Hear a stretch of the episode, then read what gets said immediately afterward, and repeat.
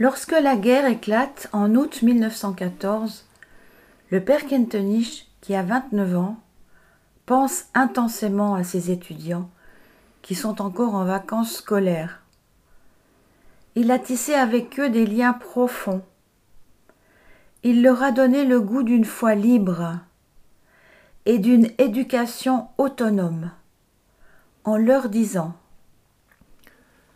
Les difficultés sont des exercices qui nous éduquent à la sainteté dans l'ordinaire.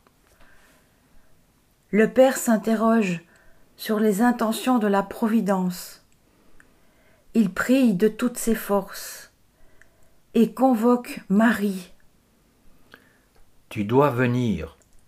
Montre-nous que tu es mère au moment où la détresse est la plus grande.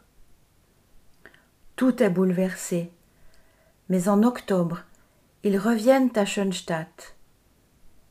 Et le 18 octobre 1914, il peut réunir pour la première fois ses élèves dans la petite chapelle de Saint-Michel qui a été rénovée durant l'été. Le père Kentenich prononce son allocution.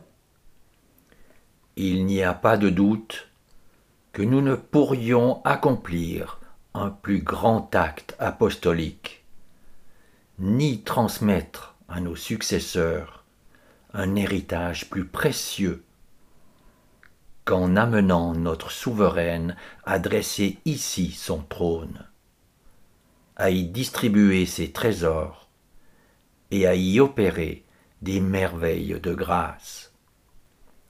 Le programme qui leur est proposé est progresser plus vite dans notre sanctification et dans ce but, transformer notre petite chapelle en un lieu de pèlerinage. La fondation du mouvement international de Schoenstatt vient de naître en ce 18 octobre 1914 dans une alliance d'amour avec Marie notre mère trois fois admirable. Aujourd'hui encore, nous en sommes les héritiers.